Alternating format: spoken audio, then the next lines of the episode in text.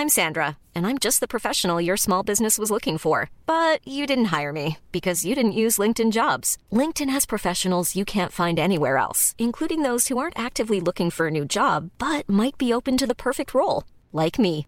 In a given month, over 70% of LinkedIn users don't visit other leading job sites. So if you're not looking on LinkedIn, you'll miss out on great candidates like Sandra. Start hiring professionals like a professional. Post your free job on linkedin.com/people today.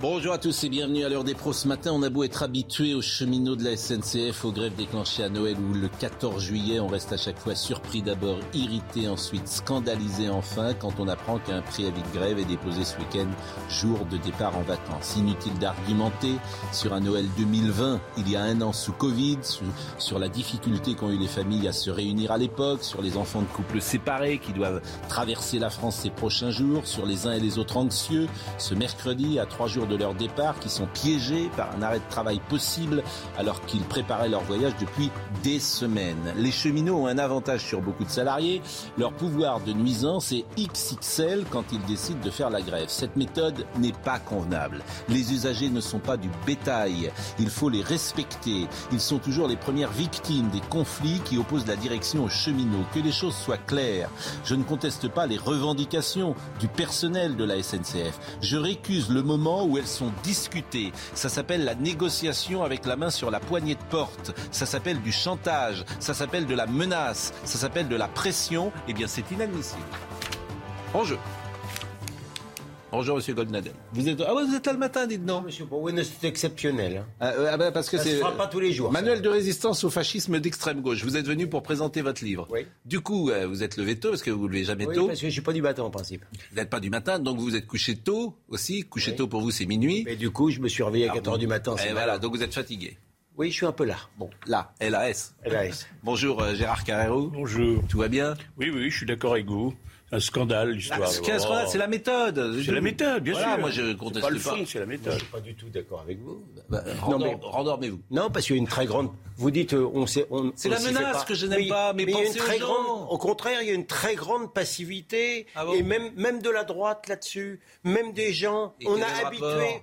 Mais les gens, par rapport au monopole, au monopole Hmm. Oui. dans le service public des transports, les gens sont habitués. Hmm. Il y a, on a- il y a- il y a une sorte d'éducation à la servilité. Non, vous, vous, dites- vous avez commencé votre truc. Bah, les gens, ils sont on perdus, ouais, des enfants vont traverser la France, ils les savent même pas s'ils vont prendre leur train. Les gens s'y font trop. Ah bon Ils sont, non, non, c'est, un marronnier. C'est une habitude. Monsieur Cohen, on parlera des enfants. Eh oui. Faut-il vacciner les enfants? Vous Eh oui. connaissez, si vous n'y suivez tous les matins, je suis effrayé du monde des enfants, ce qu'on leur fait faire, les masques, etc. à 5 ans, 11 ans. Euh, vaccination pour les 5 ans, 11 ans. Le pédiatre que vous êtes. On va y arriver quand on aura les données de tolérance qui sont suffisantes Mm. pour Mais vous êtes pour, évaluer. Pour l'instant, je n'ai pas les données par rapport à la tolérance de la deuxième dose, qui est parce que tous les effets indésirables qui sont survenus sont après la deuxième dose, donc on attendra les données pour euh, être pour, pour être. Mais si on le fait, il faudra bien le faire, Oui, sans obligation. Bon, vous m'avez renseigné, je vous remercie. Euh, vraiment, j'ai avancé dans ma réflexion. Euh, euh, bon, et, alors deux médecins, expliquer, je suis venu pour ça. deux médecins pour le prix d'un aujourd'hui, et euh, puisque vous êtes à côté de Martin Blachier. Alors Martin, on va parler d'Éric Zemmour dans une seconde qui était sur RTL. Il a dit pas mal de choses intéressantes. Mais alors, euh, moi je vous ai invité parce que ce que vous dites c'est une bombe. hein. Vous jouez votre crédibilité, je vous le dis. hein. Parce que moi je dis partout que vous êtes plus. Non, mais je dis partout que vous êtes excellent. Pourquoi? Parce que vous m'avez dit en octobre ce qui arrive aujourd'hui. Vous m'avez dit, voilà, on aura le pic le 15 décembre, vous l'avez dit. faut pas que le gouvernement, euh, euh, comment dire, euh, faut pas qu'il s'énerve trop, faut pas qu'il, euh, faut pas qu'il, je cherche le mot, je vais le trouver, faut pas qu'il s'affole, mais c'est un autre, faut pas qu'il panique. Oh, Voilà. Faut pas qu'il panique. Non, panique. Je cherchais panique. oui, c'est le matin. Ben oui. Bon, euh, faut pas qu'il panique. Euh, c'est exactement euh, ce qui s'est passé. C'est le bon scénario. Les réa n'exploseront pas. Vous nous vous avez tout dit il y a un mois et demi. Mais ce que vous dites ce matin, c'est quand même une bombe. Vous l'avez dit sur Twitter. Vous dites, en gros, qu'il y a une étude danoise et que Omicron attaque d'abord, plus en tout cas les triples vaccinés, les doubles vaccinés, que les non vaccinés. Voilà ce que vous dites. Donc, c'est-à-dire que si Omicron arrive sur le sol français, t'es plus en danger si t'es vacciné que si tu n'es pas vacciné. C'est pas ça que je dis. C'est Ah, là, la bon, J'ai pas compris alors. D'abord, J'ai je pas voudrais compris. revenir sur la première partie de ce que vous disiez. Je voudrais juste rappeler que le 1er juin 2021, j'écrivais une tribune dans le journal du dimanche en disant Emmanuel Macron doit rendre la vaccination obligatoire pour les vulnérables et il ne doit pas s'occuper du reste de la population. Emmanuel Macron a choisi le pass sanitaire. Je crois que l'intégralité de la population française a compris que ça avait été la mauvaise décision et qu'il aurait mieux fallu, pour ce qui se passe en ce moment, rendre obligatoire la vaccination pour les gens vulnérables et laisser le virus circuler dans Ils le reste de la bon population. Moi, je bon sens et ça- il n'est pas trop tard pour bien faire. La deuxième chose, c'est qu'effectivement, les données danoises sont sorties hier sur ce variant Omicron. Il se trouve que le Danemark est un des pays d'Europe où la circulation d'Omicron est le plus importante. Ils ont 10% d'Omicron au Danemark. Après la Grande-Bretagne, c'est là où ça circule le plus. Et qu'est-ce qu'on voit dans les données du Danemark? On voit que le pourcentage d'Omicron chez les gens qui sont des cas positifs est de 8% chez les triples vaccinés, 5% chez les doubles vaccinés et moins de 1% pour les non vaccinés. Qu'est-ce que ça veut dire? Ça veut dire que quand vous êtes atteint par le Covid, la probabilité que ce soit par l'Omicron et non pas par le Delta est plus importante si vous êtes triple vacciné. Ça ne veut pas dire que vous augmentez votre risque d'être contaminé si jamais vous êtes double ou triple vacciné. Et la nuance est très importante. Ça veut dire quoi? Et si vous dézoomez un petit peu ce que ça veut dire, ça veut dire que de toute façon, le virus trouve un moyen de circuler même chez les triples vaccinés, puisque ceux-là se retrouvent assez bien protégés contre le Delta, donc s'en infectent assez peu. Mais l'Omicron, lui, qui sur ces patients-là a un avantage par rapport au Delta, du coup, va être capable de se diffuser beaucoup plus rapidement. Ça confirme ce que je vous disais juste avant, c'est-à-dire que la stratégie qui consiste à stopper la circulation virale ne tient pas. En revanche, il faut à tout prix accélérer la protection de la population vulnérable. Donc c'est encore des données pour moi qui vont dans le sens que ce pass sanitaire généralisé, pousser ce booster dans toute la population et aller vers la vaccination des enfants n'est pas prendre l'épidémie sous le bon angle. Il y a une question subsidiaire. C'est dans quel état ils sont, les triples vaccinés qui ont chopé le, le micron? Alors pour l'instant, bon, tout le monde le sait, il y a assez peu de patients Omicron qui sont à l'hôpital, mais aussi sans doute parce que la majorité des gens qui sont Omicron sont des gens qui sont vaccinés, puisque les gens vaccinés attirent quelque part l'Omicron puisqu'ils repoussent le Delta. Bon, Omicron, on ne sait toujours pas s'il est moins dangereux ou pas. Alors il y a des données qui sont sorties hier euh, sud-africaines qui ont l'air de laisser suggérer que l'Omicron est plutôt moins dangereux, 25% moins dangereux, et que la double vaccination protège assez bien contre les formes graves, et plutôt Bon. des données Mais il rassurantes. circule de manière euh, très. euh, Il va, il va importante, circuler, beaucoup plus- il va circuler d'autant Mais il est plus. plus contagieux, c'est ce que je veux d'autant dire, beaucoup plus- plus contagieux. En, en fait, on ne sait pas s'il est plus contagieux. Ah, il, circule assez bien dans une population vaccinée pour l'instant, puisqu'effectivement, il y a une espèce d'échappement vaccinal qui lui donne un atout, et ça va être un cas, il va avoir un gros atout en Europe dans une population très vaccinée. Par exemple, j'ai vu qu'au Swaziland, il y avait 96% de cas positifs. Ils sont pas. 96, c'est beaucoup 96. La, la flèche, elle est comme ça. J'ai pas l'impression qu'ils soient tous très vaccinés au Swaziland. Non, mais ça n'empêche pas que ce que je dis, ça veut Ouais. dire que dans une population vaccinée, la, la prise de dominance de l'Omicron sera d'autant plus rapide par rapport Delta. euh, Parce que ça veut dire que ça protège bien contre les autres, d'un côté, c'est ça que ça veut dire. Exactement. La, la- la différence, c'est ça que ça veut dire. Mais je, je voudrais insister sur le point que quand on dit qu'il est moins virulent, il est moins virulent par rapport à une situation. On est déjà à 20 mois d'épi- d'épidémie. Ça veut dire qu'une grosse partie de la population soit a été vaccinée, soit a fait la maladie et un peu protégée contre les formes graves. Est-ce que l'analyse de la gravité tient compte de, de- cet état immunitaire de la population qui fait que bah déjà on est beaucoup soit très bien vaccinés, soit à avoir eu la maladie, ce qui fait que cette apparence de bénignité relative, c'est que le reflet de 20 mois d'épidémie. Je ne pense pas. Je pense que les analyses qui ont été faites en Afrique du Sud apparient quand même des gens qui ont été soit vaccinés, soit non vaccinés. Donc, en soi, cette souche, probablement parce qu'elle est moins congruente avec le récepteur, est un peu moins virulente que Bon, euh, Zemmour était ce matin sur RTL. On parlera évidemment avec vous, euh, d'autant qu'on sera avec Florian Philippot euh, tout à l'heure, qu'on va recevoir. Euh, euh, sur un- une position un peu euh, différente. Bon, Zemmour était ce matin sur euh, RTL. C'était assez intéressant parce qu'il est resté assez longuement et il a pu parler de beaucoup de choses. Euh, on- Alba Ventura l'interrogeait et lui parle de la brutalité de sa campagne. Est-ce que vous ne regrettez pas cette brutalité? La réponse d'Éric Zemmour. Je ne confonds pas fermeté et brutalité. Mais moi, vous savez, je suis passionné, j'ai la passion de ce que je fais, j'ai la passion de la France. Et c'est vrai que j'ai voulu, et je crois avoir réussi, contrairement à Laurent Wauquiez, euh, entre autres, d'imposer dans la campagne présidentielle le thème de la survie de la France. Ce n'était pas gagné d'avance, car les médias, car la classe politique refusaient de discuter de ce thème-là. Donc il fallait, oui, une certaine brutalité pour imposer ce thème que j'ai réussi à imposer, vous me l'accordez, puisque maintenant tous les candidats, en tout cas à droite, parlent comme moi. Est-ce que tous les candidats à droite parlent de la disparition de la France ou de la possible disparition de la France? Est-ce que vous êtes Non, ils le disent pas comme ça. Euh, c'est vrai que Marine Le Pen le dit un peu différemment, mais depuis tellement longtemps. Euh, elle ne le dit pas comme ça du tout. Hein. Non, la disparition de la France, c'est zémourien. c'est vrai que, si j'ose dire, Zemmour est plus noir, plus pessimiste. Euh, ce faisant, quand on fait le procès en brutalité euh, de Zemmour, c'est pas uniquement sur la thématique. Moi, je lui accorde bien volontiers ce qu'il vient de dire. Mais il n'est peut-être pas obligé d'expliquer, de dire publiquement que M. Macron n'est pas fini. C'est ça la brutalité. Mm. Et donc le pari qu'il fait sans doute, c'est euh, une, sorte de faire du Trumpisme intellectuel et distingué, d'être transgressif. Alors, je ne sais pas, moi, je ne suis pas un grand spécialiste électoral. il peut, je pense, qu'il pourrait faire de temps en temps l'économie de certaines transgressions, y mm. compris, vous savez bien, sur des thèmes qui me touchent à cœur, sur la question juive, etc. Il, il serait un chouïa moins transgressif qu'il ne s'emporterait, à mon avis, que mieux. Oui, il répond à côté, volontairement à côté de la plaque. Où il a absolument raison, c'est que ces déclarations du début de campagne euh, ont dominé et ont imposé un agenda. C'est-à-dire que la campagne, la campagne présidentielle n'est pas la même qu'elle l'eût été s'il n'y avait pas eu Zemmour.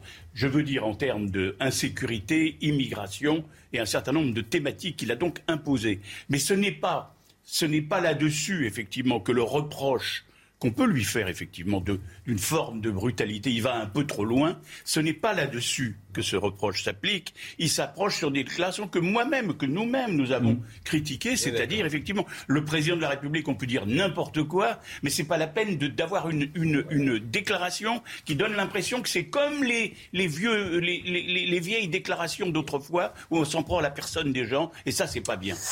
Euh, Sandra Buisson est avec nous parce que euh, nous allons parler de meeting de campagne d'Éric Zemmour à Villepinte et le leader du groupuscule d'extrême droite Zouave Paris a été interpellé hier. On était d'ailleurs avec le ministre de l'Intérieur hier qui expliquait que ce groupement de faits, parce qu'en fait c'est, c'est, un groupement de faits, il n'y a pas évidemment une association, euh, les Zouaves de Paris, euh, être euh, dissous. Sandra Buisson, euh, vous allez nous parler de Marc Cacret de Valmenier, qui est âgé de 23 ans, qui avait déjà été condamné par le passé à 6 mois de prison et qui est euh, manifestement euh, entendu par la police. Oui, effectivement, il a été arrêté hier par les effectifs de la BRI et il est entendu sous le régime de, la garde à vue par les enquêteurs de la Sûreté territoriale de, Seine-Saint-Denis, puisque sous l'égide du parquet de, Bobigny, une enquête a été ouverte suite aux violences commises lors du meeting d'Éric Zemmour à Villepinte euh, contre euh, des militants SOS Racisme qui étaient venus porter un message qu'il disait donc anti-raciste. Et on avait vu à l'occasion de, ce meeting les chaises volées et pas mal de violences à main nue être commises. Et Marc de Cacré-Valmenier avait été reconnu sur certaines des vidéos tournées par des journalistes à ce moment-là. Et donc, il va devoir s'expliquer euh, sur le rôle qu'ont pu jouer euh, les OAV de Paris euh, dans ces violences. Il est notamment soupçonné d'être impliqué dans l'agression des plusieurs militants des SOS racistes qui avaient exhibé des t-shirts non au, racisme. Il y a quelques semaines, dix mois de prison ont également été requis contre lui au procès de l'attaque à coups de batte de baseball d'un bar Antifa à Paris dans le quartier de Ménilmontant en juin 2020. Donc c'est une personnalité qui était... C'est sans doute très intéressant ce que vous dites et ce qui vient d'être raconté. Mais c'est bizarre, moi. Hein. Moi, on m'a jamais balancé le nom de gens des antifas. J'ai jamais, je ne suis incapable de vous dire mm. quel est l'équivalent de M. Cacré chez les Antifas, mm. qui sévissent à Marseille jusqu'à Paris. On m'a jamais donné le nom, on m'a jamais expliqué que les Black Blocs, mm. qui sévissent dès l'instant où justement il y a une manifestation qui leur plaît pas quelque part, ce qui est une censure invraisemblable. Sandra Buisson vous répond. Mais non, mais c'est pas le problème de Sandra ah Buisson. Si. peut pas me le dire. Les journalistes, donc est-ce qu'on donne les noms ou eh ben pas Sandra va vous répondre. Une précision sur euh, ce groupement de fêtes dont vous avez parlé, euh, Pascal. Effectivement, euh, ce n'est pas une association loi 1901. On ne prend pas sa carte. On n'adhère pas à ce groupement de fêtes. C'est un groupe qui s'est constitué au fil du temps et dont effectivement les membres et les gens qui sont, en sont les, les affiliés peuvent varier au cours du temps. Et il faut préciser que cet homme, il a plusieurs fois réfuté être le leader de ce groupe mm. et pas plus tard qu'au procès qui a eu lieu en novembre, donc le mois dernier, pour euh, les faits dont vous parlez, c'est-à-dire euh, l'attaque d'un bar Antifa à Paris en juin 2020. Mm. Euh, il a dit qu'il avait quitté ce groupe à peu près au moment des faits, donc en mm. juin 2020, au moment de cette attaque. Donc effectivement, il est présenté comme le leader de ce groupe, mais lui ne le reconnaît pas. C'est une pantalonnade, le zouave. Écoutez, moi je connais que le zouave du pont de l'Alma. Hein. J'ai découvert. Ah, c'est une pantalonnade, c'est quand même, ils peuvent être violents. vous parlez quand, vous, quand, vous, quand ils arrivent sur vous. Oui, d'accord. J'ai pas dit qu'il n'était pas violent, je le connais pas. non, il dit c'est une pantalonnade. C'est un mot léger, pantalonnade. Je dis que c'est une pantalonnade hmm. politique. Je veux dire par là, c'est où c'est la, la stratégie du pâté d'alouette. Vous savez, on disait le pâté d'alouette, une alouette, un cheval. Eh bien, c'est exactement ça. Le cheval, ce sont les bataillons d'Antifa hmm. qu'on a pu voir à l'œuvre et qui ah sont eux, chaque fois qu'ils se manifestent, ah qui sont des dizaines, voire hmm. des centaines, qui réussissent à empêcher. Et eux, on ne sait jamais, on trouve jamais rien sur eux. Mais là, on a, on a un zozo, je dirais plus simplement. On a un zozo que je ne connais pas, que je ne veux pas connaître. Et ce zozo devient tout d'un coup hmm. l'emblème. Il est emblématique, iconique de la, de, de l'extrême droite fasciste, sans mm. doute, en France, et de cette menace considérable qui plane sur la France. Et, voilà, c'est ridicule. C'est ça que j'appelle une pantalonnade. Bon, non, euh, Sandra, euh, je veux d'abord qu'on écoute euh, Éric Zemmour qui a répondu sur ce, ce qui s'est passé dans son meeting. Je vous rappelle quand même que les violences dont vous parlez sont epsilonesques, marginales, et qu'elles ont été provoquées par des gens de SOS Racisme qui sont venus pour cela. Je veux dire, je trouve regrettable quand il y a près de 15 000 personnes qui viennent, euh, quand euh, communier dans un même projet politique, Mais vous qu'on ne parle, attendez, qu'on ne parle que de violence marginale, je le répète. Mais ça, vous l'avez dit plusieurs fois. non, non, non, mais c'est important parce que moi, ce que j'aimerais, moi, ce que j'aimerais, j'aimerais, on parle de deux choses. Un, qu'est-ce que faisait ces militants d'SOS Racisme là-dedans? Est-ce que mes militants vont dans les meetings de Jean-Luc Mélenchon? Les ce sont vos militants? Non, non, j'en sais rien. Je ne les connais pas, ces gens, moi. Je ne les connais pas. il y a des gens, excusez-moi, je ne maîtrise pas tous les gens qui viennent. Mais, ils font du mal à votre campagne. Mais moi, je ne connais pas ces gens. Vous m'excuserez. Ils étaient là, ils n'étaient pas là, j'en sais rien, la justice tranchera. Ce que je veux dire, c'est qu'on ne parle pas des violences qui me sont faites à moi, que de cette personne qui m'a agressé. Personne n'en parle. Tout le monde s'en moque. On voit un candidat à l'élection présidentielle agressé et vous n'en parlez pas.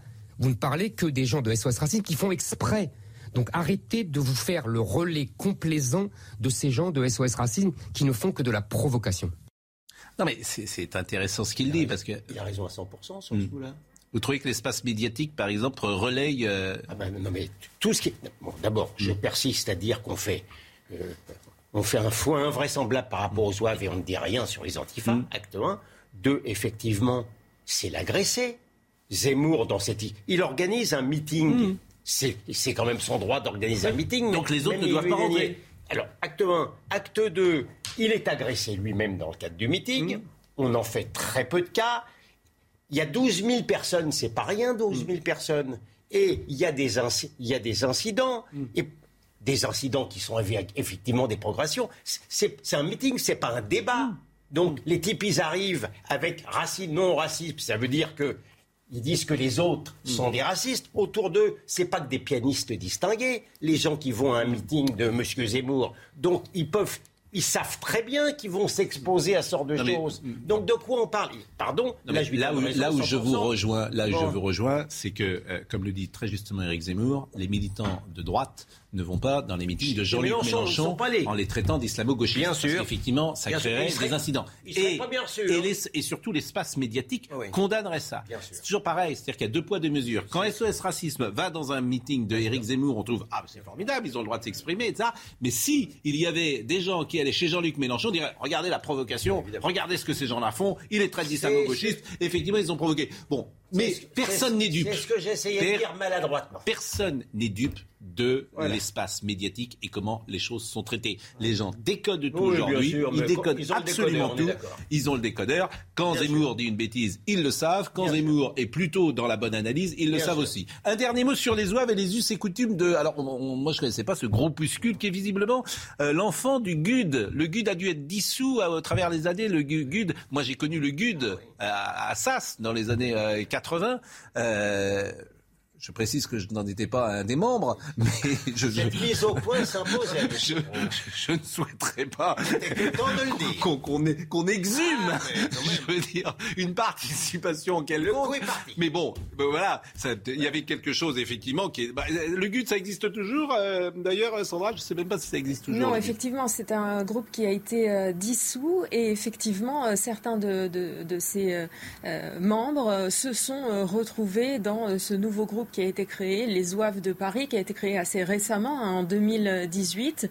Euh, ce sont majoritairement donc des militants euh, d'ultra-droite, identitaires et qui sont adeptes de la violence, à la fois euh, dans les manifestations ou alors dans des actions contre des euh, militants antifa ou d'ultra-gauche et parfois même euh, les euh, membres des Ouaves de Paris s'en vantent sur les réseaux sociaux de leurs actions euh, extrêmement euh, musclées. D'ailleurs, euh, le, euh, celui que l'on présente aujourd'hui comme le leader des Ouaves de Paris qui a été arrêté, il a été condamné, vous l'avez dit, à six mois de prison avec sursis dans une affaire qui avait eu lieu le 1er décembre 2018. Vous savez, le jour où une manifestation euh, de Gilets jaunes avait euh, extrêmement dégénéré euh, près de l'Arc de euh, Triomphe. Il a été condamné pour des violences pendant euh, ces euh, manifestations.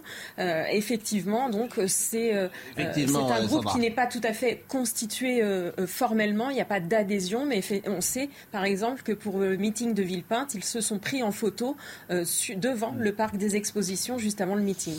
Eh bien, 15, hein. comment Ils doivent être 15. hein. Oui, non, alors je sais pas s'ils sont 15 parce que c'est une nébuleuse, tu les retrouvais dans le temps au Parc des Princes un peu, et c'est particulièrement en sociologie, c'est assez intéressant. Parfois, c'est des gosses bien nés. Alors, je ne sais pas si ce Marc euh, Carqueret de Valmenier est un enfant euh, bien né, mais c'est vrai qu'on retrouve. Alors, il y, a- de tout. hein. Il y a des skinheads parfois, il y a tout. Bon, on connaît les, profils euh, psychologiques, et c'est marrant d'ailleurs parce que ils se renouvellent. C'est-à-dire qu'ils ont toujours 25 ans, mais par définition, ça ne peut pas être les mêmes qu'il y a 25 ans.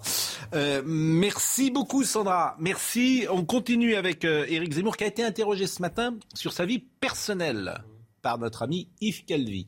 Je vous propose de l'écouter. J'ai deux garçons et une fille. Euh, je peux dire que mes deux garçons sont plus grands. Ma, ma fille est plus jeune, elle a 17 ans. Euh, et je peux dire que mes deux garçons euh, partagent tout à fait mes opinions. Vous êtes, vous êtes en train de me dire, les deux garçons, oui, ma fille nettement moins.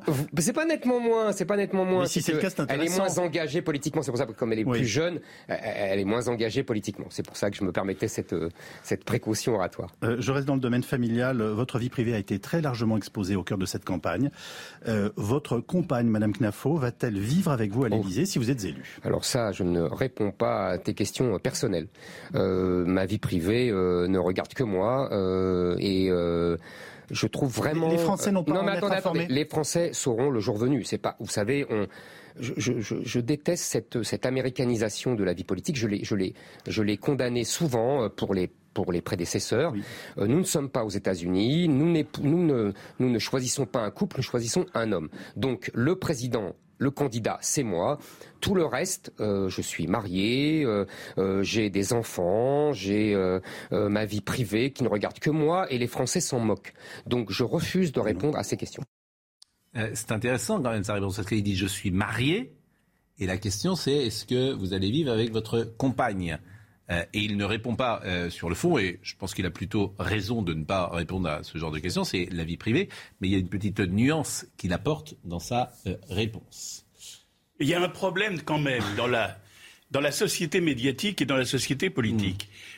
Ça comme ce problème a commencé tant que les présidents de la République successifs avaient une épouse et que c'était cette épouse qui en principe les non je parlez dis pas de François Mitterrand, j'ai dit en principe attendez j'ai parlé des principes Parce que là, En principe, il en- avait une épouse, mais on a appris j'ai des vécu, choses. j'ai vécu tout ça. Oui, Je peux oui. même vous parler de Giscard, vous parler de tout ça. Mais je veux dire par là, il y avait une épouse légitime et elle entrait à l'Élysée, elle s'installait à l'Élysée en même temps que le président. C'est ça que je veux dire. La rupture il y a eu une rupture qui s'est faite au moment de Valérie Trierweiler et François Hollande, où on avait là un couple qui était un peu différent. Oui, mais même. Et, euh, et- Nicolas et ça, Sarkozy. et ça a continué. Effectivement, euh, la suite du, du président Hollande, je reviens pas sur Madame Gaillet et, et le scooter et compagnie. Donc il y a eu là un moment, et là on est en plein dedans, si j'ose dire, Oui. puisqu'on a vu sur les photos de Paris Match, on a vu euh, Éric Zemmour avec une, une femme, et on a appris peu à peu, et maintenant, euh, et il n'a pas dit c'est pas ma compagne dans l'interview. Donc on est dans cette zone. Moi je pense, Je pense que les qu'effectivement, Français s'en fichent. Les Français, oui, enfin ils s'en fichent. Écoutez, faut Mais pas non plus, faut pas Plus non plus qu'on soit hypocrite. Alors, les je vais vous Français dire- non, s'en mais- fichent alors, pas. je vais vous dire- ils, ils ne parlent Oui. que de ça dans les dîners. Quand Oui, ils- mais. Bon. Non, mais vous avez raison, ils s'en fichent. On est tous pareils, c'est-à-dire qu'on lit Paris Match.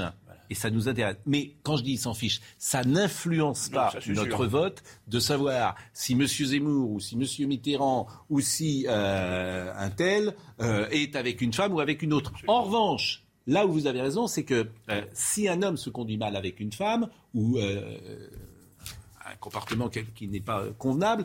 Et il y avait peut-être de ça euh, dans le dernier euh, quinquennat. Les gens peuvent effectivement euh, se dire tiens, c'est pas convenable la manière dont cette femme est traitée, la manière dont qui apprend par la presse par exemple que euh, elle est trompée. Voilà, Il- c'est- un peu différent. On va marquer une pause, non? S'il le faut, oui. Oui, vous vous n'aimez pas ces choses-là, vous l'avocat que vous êtes, les choses privées, tout ça. Oui, enfin, je pense que l'américanisation de la vie privée telle que Bon. la pointe Zemmour, elle, est- elle est là. Alors, mais, mais nous restons français. On va marquer une pause. Bon, alors, Non. c'est pas la peine de me demander Oui, mon non, c'est si pas- c'est c'était pour pas la peine. grossièrement. Hein, voilà. Je vais vous dire Voilà. quelque chose, j'ai réussi un tour de force. Ouais. Depuis le début de la pandémie, j'ai deux médecins à la table et ils n'ont pas parlé depuis un quart d'heure. Ouais, mais- je pense Mais que on les, c'est... on les sent, on les sent en état de souffrance. Maintenant, pour les On punir, pour les punir, je- bon, c'est une punition, c'est-à-dire qu'on on, on invite Ah, des non, médecins, bien mais, ils n'ont pas le droit de C'est parler. bien fait pour je eux. trouve que ça, c'est c'est bien fait, bien fait pour vous, messieurs. C'est la justice. Maintenant, Voilà, exactement. la pause à tout de suite. Rendez-vous avec Jean-Marc Morandini dans Morandini Live du lundi au vendredi de 10h30 à midi. Une seconde, on va évidemment venir avec vous sur euh, notamment la vaccination des 5-11 ans, c'est ce qui m'intéresse, la propagation de Micron, c'est ce qui nous intéresse. Mais on termine juste avec Zemmour qui était ce matin sur RTL. Deux, trois petites choses que je voulais vous faire écouter. D'abord, euh, ce qu'a dit euh, Marine Le Pen hier à Yahoo à notre ami euh, Alexandre Delperrier. C'est intéressant d'ailleurs parce que j'avais pas, je l'ai entendu hier pour la première fois et ça c'est intéressant. C'est Jérôme Béglé qui disait ça. Quand Marine Le Pen parle sur Yahoo, c'est pas euh, temps de parole. Donc, ah oui. Quand on est sur les réseaux sociaux, si tu parles sur Twitter, le CSA contrôle les chaînes info, contrôle les chaînes euh, publiques, hein, évidemment, mais ne contrôle pas le numérique. Donc la campagne peut se mettre, peut être décalée, pourquoi pas? Par exemple, RTL, on écoute, RTL est soumis au temps de parole. Yahoo n'est pas soumis au temps de parole. Sauf erreur de ma part. C'est intéressant ce que vous venez de dire. Eh oui, ça arrive de temps en temps. Écoutez Marine Le Pen. Moi, je vais juste convaincre ces gens-là que je suis celle qui est le mieux capable de battre euh, Emmanuel Macron. Il est évident qu'au moment où nous nous parlons, j'ai beaucoup plus de chances de battre Emmanuel Macron que euh, euh, n'en a Éric Zemmour, qui de surcroît divise tellement et hystérise tellement en quelque sorte le débat politique qu'il ne peut pas, euh, dans une cinquième République, euh, gagner une élection présidentielle. Elle n'a pas tout à fait tort. Euh, Mais elle ne parle pas de Pécresse. J'adore. Oui, mais elle va en parler tout à l'heure, on écoutera. J'adore le direct. J'adore le direct. Je viens de recevoir, il est 9h26. Je viens de recevoir et euh, ce euh, comment dire euh, ce SMS. Votre CPF arrive à échéance. Vérifiez et utilisez vos droits avant le 15 décembre 2021. Je viens de recevoir ça là. Oui. C'est une escroquerie. Je le dis à tous les gens qui reçoivent ça, parce que le, le, le CPF, c'est le compte, euh, c'est le compte formation. Quand vous recevez ça, madame, messieurs, je le dis parce que euh, certaines gens peuvent se faire avoir. Nous, on, le sait parfois parce qu'on est journaliste, on a des informations, euh, euh, dire, on, est sensibilisé à ça. C'est une escroquerie. Votre CPF arrive à... Alors, vous savez ce que vous faites dans ces cas-là? Je le fais en direct. Hop, vous, voilà, vous supprimez. Comme ça, surtout, vous ne l'ouvrez pas. Voilà, cette émission elle est, est utile surtout pour les, sur les informations pratiques. Pour intellectuel et politique, c'est moyen, mais pour les informations pratiques, c'est inégalable. On fait- Mais bien c'est- sûr. c'est- c'est- c'est- bien ça sûr. peut vous avoir- voilà. Mais Bien sûr, il y a un marché. Il y a un marché je fais Julien Ah Courbet. Vous avez parfaitement raison. Euh, dernière chose que je voulais vous faire entendre sur euh, Éric Zemmour, on l'entendra peut-être d'ailleurs sur ce qu'il a dit sur France Inter, c'est ce qu'a dit Alain Minck ce matin à Laurence Ferrari. C'est extrêmement intéressant parce que euh, sans doute vous allez dire, euh, bah oui, j'ai remarqué effectivement ce que dit Alain Minck, c'est une vérité. Écoutons-le. Ce qui est surprenant dans le phénomène Zemmour, et ça je ne m'y attendais absolument pas, c'est qu'il y a un certain nombre de classes sociales qui s'apprêtent à voter pour lui alors qu'elles n'auraient pas voté pour Marine Le Pen. Une espèce de bourgeoisie incertaine à la droite de la droite euh, et qui, au fond, trouvaient le vote Le Pen gênant ou vulgaire et qui sont prêts à voter pour Zemmour. Et puis alors, pour les franges les plus, euh, disons, euh, xénophobes de cet électorat-là, le fait que ce soit un juif qui tape sur les Arabes, alors c'est presque une aubaine. C'est pas une bourgeoisie euh, comme Alors, il dit, autant la bon. première partie, mais c'est vrai. autant, autant- autant Ouais. la première partie est vraie, autant la seconde, je la trouve particulièrement stupide. Alors vraiment particulièrement stupide. D'abord parce que, bon, moi d'abord ça me gêne qu'on qu'on- qu'on- qu'on judaïse forcément Zemmour, hein, qu'on le voit esqualité de juif, alors qu'on ne peut pas le lui reprocher qu'il la ramène souvent sur cet aspect, des- et c'est bien euh, son droit le plus strict, hein, premièrement. Et deuxièmement, quand on est vraiment très très raciste dans cette frange-là à laquelle fait allusion M. Minck, on ne peut pas blairer les juifs, quoi qu'il arrive, à ce cadre-là. Donc de dire qu'on est très content mais- qu'un juif tape sur les Arabes, je crois que, alors sur le plan électoral, c'est... Mais, Je, je Oui. pense que ce- ce- Oui. c'est contredit par euh, les témoignages que j'entends. Par quoi? euh, Non mais c'est... Expliquez-moi bah, ça. mais- Allez dans des dîners, écoutez les Oui. gens. Qu'est-ce que vous voulez Ils disent dise quoi? Il dit dans vos amis dans les dîners, ils disent ah, bah, on est Bah, très c'est pas content. mes amis. Non mais vous êtes, vous me dites, vous êtes dans un dîner. Ah, vos amis dans. Ah, qu'est-ce qu'on est content qu'il y ait un juif. Pour parler poliment, qu'il y ait un Mais juif vous qui avez tape des- sur les Arabes. vous avez- Ah, ça nous fait plaisir. Mais vous avez, euh, que ce soit un juif ou Bon, pas, d'ailleurs, bon. il y, a- il y a beaucoup Mais non, de mais c'est gens. ce qu'il dit, Minck. C'est pas moi qui le dis, c'est. Mais il y a par exemple beaucoup de juifs qui vont voter Zemmour. Il n'y a pas de doute. hein. Et vous le savez bien. C'est-à-dire que ça fait plusieurs fois que je dis ici, moi ça m'avait frappé, les juifs, ils ont été de gauche de 1789 à 2000. En gros, et à grands traits, laissez-moi terminer. À grands traits. Parce qu'ils avaient bien compris que la droite était souvent antisémite, et je ne vous parle pas de la droite catholique. Depuis 2000, depuis 2000, les choses ont changé. Pourquoi? Vous le savez bien pourquoi. Ouais, non, mais expliquez-nous. Donc, et- bah, bah, vous- et- et- Pourquoi ils- bah, parce que effectivement, ils ont le sentiment que euh, le Proche-Orient et ce qui se passe dans, euh, je- dans, la- euh, dans, dans les pays arabes euh, et puis, peut. non, et puis non, dans les quartiers. Dans les quartiers, mais- monsieur. Mais je monsieur n'ai pas terminé. C'est-à-dire que ça s'est Ouais. déplacé. Voilà. Ça s'est déplacé effectivement en France. Donc Les Juifs ont fini par comprendre. bah, c'est Ouais. les Juifs de Sarcelles Ouais, qui ont euh, quitté. Pas seulement, euh, pas seulement qui ont- mais même quitté on arrive à comprendre. Donc, effectivement, alors, je ne sais pas, une- bon, je, je suis incapable de vous dire si c'est 10%, 20%, 30% de la communauté juive. Je n'en sais rien. Mais j'entends, là, là, là aussi, que certains peuvent se retrouver dans le discours euh, d'Éric Zemmour. Je ne peux pas vous dire autre chose. Parce qu'il est, Mais- sur certains points, perçu Mais- comme anti-arabe. Mais oui, mais, oui, mais, vous- vous mais- parlez mais tout il le est temps. perçu anti-arabe, mais il n'est pas perçu vraiment comme un juif anti-arabe, parce que justement, sur la question juive, sur la Hmm. question juive, il n'est pas du tout représentant, mais je vous, il n'est pas du tout représentatif. De ce que pensent les Juifs sur Israël perçu et sur comme anti-arabe. Et c'est son problème. Moi, Zemmour est perçu comme anti-arabe. Je suis Pardon désolé de le dire comme ça aussi simplement. Zemmour est perçu comme anti-arabe. Mais oui, mais oui, mais il n'est pas perçu par ces gens-là avec faveur parce que c'est un juif anti-arabe. Il- Minck est en train de l'essentialiser en tant que juif. Déjà, c'est pas très joli, mais en plus, à mon avis, c'est une analyse erronée sur le plan sociologique. C'est possible. Voilà. C'est possible en, en tout cas. Dernière chose, et, et après on passera à vous, messieurs les médecins. Éric Zemmour sur France Inter. Parce que vous, c'est un de vos euh, combats? La radioactive de service public. C'est-à-dire que euh, Éric Zemmour a annoncé qu'il voulait privatiser euh, Oui. France Inter. Je vais vous faire plaisir euh, ici à RTL. Euh, je propose aussi la suppression de la redevance télévision qui coûte quand même 168 euros et euh, euh, qui euh, permettra ainsi. Comment vous faites vivre le service public? Ah ben je le privatise, en particulier euh, France Inter et France Télévisions. Vous avez bien réfléchi à ce que vous venez de nous dire. Ah j'ai bien réfléchi, oui. Bien. Bon, ça j'imagine, ça doit vous plaire, mais. oui, euh, mais, bon. oui, mais il, il commet, à mon avis, la même euh, erreur d'explication, le même manque d'explication que Marine Le Pen, c'est pas uniquement pour faire l'économie de la redevance, c'est aussi parce que l'audiovisuel de service public trahit sa mission de neutralité et d'objectivité. Je le dis pas, mais c'est sous- Ah bah, et, et- ça sera encore mieux en le disant. Bon, vous avez beaucoup parlé. Oui, oui, je m'en lasse pas. Euh, nous non plus. Euh, messieurs, messieurs, Omicron, euh, par quoi on commence? Moi, je voudrais qu'on commence peut-être par la vaccination des 5-11 ans. Monsieur Cohen, puisque vous êtes présent, on va voir le sujet de euh, Michael Chailloux et Jean-Michel Decaze. Et ça, c'est quand même un... Je vous assure, si j'avais un enfant aujourd'hui, ce qui n'est plus le cas de 5-11 ans, euh, je me dirais, est-ce que je, est-ce que je vais le vacciner En fait, j'aurais peur, tout simplement, qu'il y ait des effets secondaires, que ça se passe mal, que, en plus, et je me dirais à quoi ça sert. Voyons le sujet. Dans le frigo de cette généraliste, il n'y a pour l'instant que des vaccins adultes et pour cause, la commande du Pfizer pédiatrique a débuté ce lundi seulement, première livraison attendue le 23 décembre.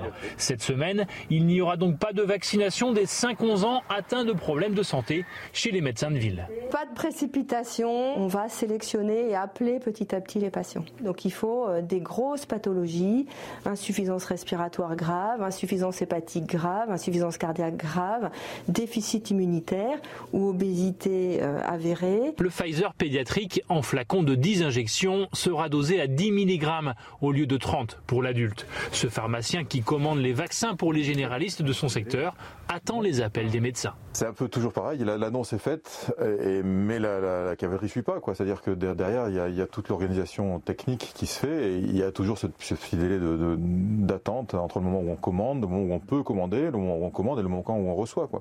Donc on a souvent, c'est presque deux semaines de décalage. En France, 350 000 enfants de 5 à 11 ans susceptibles de développer des formes graves de la Covid sont éligibles à cette vaccination. Sujet qui a été tourné euh, à Orvaux, euh, dans la banlieue de Nantes, en 44. Monsieur Cohen. Alors, euh, on va passer juste deux petites minutes.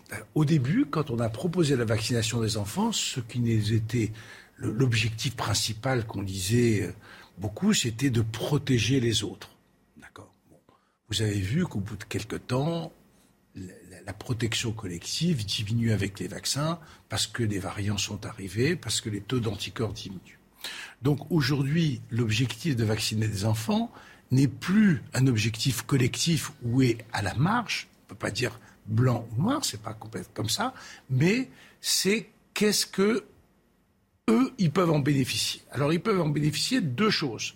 Un, un certain nombre de préventions d'hospitalisation et de séjours en réanimation, j'y reviendrai, et c'est pour ça que commencer par les enfants les plus à risque, c'est complètement logique, parce qu'eux ont un risque multiplié par 2, 3, 4. C'est quoi un enfant à risque? Alors les enfants à risque, ce sont les enfants qui ont une pathologie respiratoire chronique, y compris des asthmes très sévères, hein, c'est à ceux qui ont été hospitalisés, ceux qui ont besoin de, de cortisone par voie orale, ceux qui sont en ALD, c'est le, le facteur le plus important. Ce sont les diabétiques, parce qu'il est montré dans des études que les diabètes, que ce soit les diabètes avec insuline ou sans insuline, euh, peuvent en bénéficier. Je parle des enfants. Ce sont les obèses, et puis ce sont des enfants qui ont des maladies génétiques beaucoup plus rares. Entre 5 et 11 ans euh, Entre 5, tout ça existe bien sûr. En- ça représente au total moins de 5% de la population des enfants. Ce- ce- ce- ce- ça, ça vous va jusqu'à présent D'accord. Maintenant, on va prendre les enfants sans pathologie. Vous avez raison. Il faut qu'on soit tranquille sur la safety, pour la sécurité de ces vaccins. Et euh, cette sécurité de ces vaccins, au début, a été testée sur 1500 enfants vaccinés pour dépister un effet indésirable rare et grave. Il n'y a, pas- a pas le compte. Donc les Américains sont partis sur la vaccination et ont vacciné. Maintenant, le, taux de, le pourcentage d'enfants américains vaccinés, c'est 5,5 millions, dont à peu près 2 millions qui ont reçu deux doses. Parce que pour les adolescents, les effets indésirables qui étaient observés importants, les myocardites, étaient après la deuxième dose. Donc parler de tolérance après la première dose, c'est bien, mais il faut attendre les résultats de la deuxième dose. On les aura d'ici un mois, parce que tous les effets indésirables sont apparus dans. Après, on pourra parler de bénéfices, risques pour eux. Mais alors, J'insiste d'accord, mais point. alors votre sentiment Alors, Tant qu'on ne sait pas, on ne fait rien. On attend. D'ailleurs, quand vous lisez les avis que vous lirez du, du, du Conseil d'orientation, il dit mais on est favorable à la vaccination si les données de tolérance le confirment. Parce qu'on oublie toujours la deuxième ligne. Donc on attend. On attend. On attend, pour les enfants. Pour les enfants. Euh, la troisième dose. enfants sans risque. Bon, la troisième dose. Non, enfants sans Oui. risque, on va y aller tout de suite. Martin. Pour les Martin autres, on attend les autres. Moi, je pense que la vaccination des enfants est un non-sujet. Euh, par exemple, la vaccination sur le rotavirus, elle n'est même pas recommandée. C'est quoi le rotavirus? C'est la, une gastro-entérite qui fait que les enfants peuvent être tout à fait malades. Et je ne pense pas que le risque posé par le Covid chez les enfants soit supérieur au risque du rotavirus chez les enfants. Donc, pour le bénéfice individuel, on peut le discuter, mais il n'y a aucune urgence et je pense qu'on peut. se Même pour les enfants à risque? Non, je parle des, de- des enfants mais- tout venant. On est complètement d'accord. Hein, je veux dire, Ça, c'est ça, c'est le. En revanche, je pense qu'il y a quelque chose de grave en ce moment qui est en train de se passer, c'est la façon dont les enfants vivent à l'école. Et oui. Je pense, non, mais je pense que ça s'assimile, et dessus je suis d'accord avec Marie-Estelle Dupont, sur de la maltraitance. Je- les, les témoignages que je reçois en ce moment des parents, ils ont l'impression que leurs enfants sont maltraités. Et ça, pour le coup, c'est une urgence pédiatrique et c'est une urgence de santé publique. Qu'est-ce que vous en pensez? Mais complètement. C'est-à-dire, c'est pas parce Oui, qu'on mais va dire qu'on des- va vacciner les mais enfants. Vous vous rendez compte? On va, on va Les enfants, vacciner- vous dites qu'il y a de la maltraitance pour les enfants en France? Et On va vac- C'est pas parce qu'on va dire qu'on va vacciner éventuellement les enfants non à risque Hmm. qu'il y a une urgence de la vaccination. Et il y a, nous, notre avis qui a été publié, tout, on Hmm. dit si on, on met en place cette vaccination, comme le dit Martin, il faut pas discuter d'autres vaccins qu'on n'a pas fait.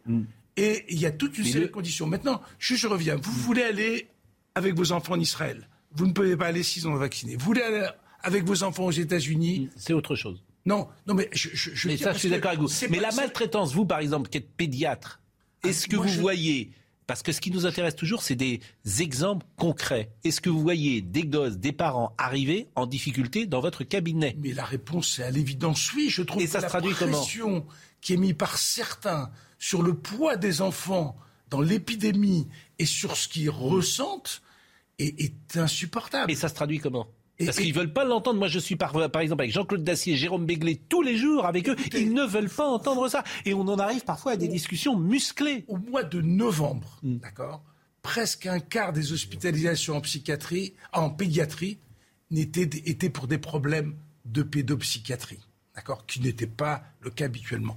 Nous voyons en permanence des enfants qui sont anxieux, qui viennent parce que vous savez, ils ont, de- ils ont mal au ventre, vous savez, c'est toutes ces maladies psychosomatiques, parce qu'ils ont mal, euh, ils expriment leur détresse de façon fréquente. C'est une raison extrêmement fréquente. Je, je, je, je pense que vraiment, il faut faire très attention à la pression qu'on met. Les plus de 65 Je- ans. Je, je- je- je dis Oui. un mot quand même là-dessus. Euh, moi, je pense que c'est si grave ces problèmes de pression qu'on met sur les enfants que je suis prêt à lancer une pétition pour que la rentrée de janvier se fasse pour les enfants dans des conditions normales. Et je peux l'appuyer de point de vue scientifique. masque. Je pense que les Français C'est les masques, doivent, non de Sans masque, façon sûr, tout à fait normale. Mais jusqu'à quel âge? Plus de pro- à l'école primaire. Au moins à l'école primaire, on commence par là.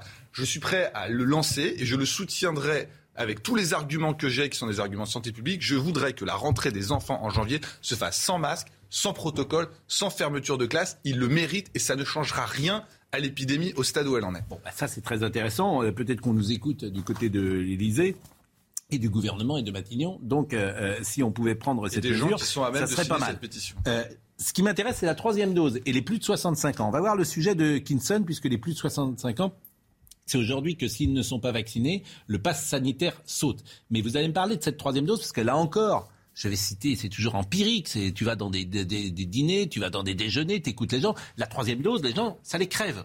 Ça les crève. Euh, ils sont fatigués. Ah bon? Bah oui, je ne vais pas vous le dire, je, je- je l'entends. Euh, bon, oui, mais bon, bah, vous êtes d'accord. Non, mais c'est un témoignage. C'est un, voilà, Voilà, c'est un témoignage. important. Écoutons euh, Kinson. Venu pour se faire vacciner contre la grippe, cette retraitée de 65 ans en a profité pour recevoir sa troisième dose. Ça va? On dit euh, ça tombe, euh, ça tombe bien quand vous êtes là, vous pouvez faire le, le rappel de troisième dose. Euh, bon, J'ai dit tant qu'à faire comme je suis là. À partir d'aujourd'hui, pour les plus de 65 ans, le pass sanitaire n'est plus valide sans le schéma vaccinal complet. Pour les retardataires, cette pharmacie, c'est le dernier recours. Ça va? Oui, ça va. Centre de vaccination plus proche de, de mon domicile et c'était un gymnase et qui a été fermé. D'autres se sont emmêlés dans les dates et les règles. Quand je suis partie de, de province, j'avais mon rendez-vous pour la troisième dose la semaine prochaine. Et arrivé à Paris, j'a- j'apprends que hop, la date de couperée du 15 tombe et je vais me retrouver en difficulté pour euh, reprendre mon train. Donc euh, il y a de la colère. hein. et là, j'ai fait le tour des pharmacies pour essayer d'être vaccinée et c'est pas facile du tout. Les plus de 65 ans sont encore 400 000 à ne pas avoir reçu leur dose de rappel. Ceux qui euh, s'étaient fait vacciner Janssen, si aujourd'hui ils n'ont pas reçu une deuxième dose, puisqu'on est le 15 décembre, leur passe, sanitaire n'est plus valable. Et effectivement, les plus de 65 ans qui n'ont pas reçu la troisième dose, le passe sanitaire n'est plus valable aujourd'hui. Ce que je dis sur la troisième dose, est-ce que vous le constatez Il faut toujours se méfier. Parfois, on entend des choses et puis on voit quatre personnes et puis on pense que euh, que c'est la France entière. Est-ce que sur la troisième dose, est-ce que lorsqu'on multiplie les doses comme ça, on est plus fatigué pendant une période donnée? Alors, pour vous répondre, c'est ce qu'on appelle un effet booster. Je tiens beaucoup à utiliser le terme de booster et pas de troisième dose. En fait, sur le plan immunitaire, quand vous aviez été petit, Pascal, ou vos enfants, rappelez-vous, le schéma vaccinal qu'ils ont eu quand ils étaient petits, c'était deux mois, quatre mois. À l'époque, c'était deux, trois, quatre et un rappel.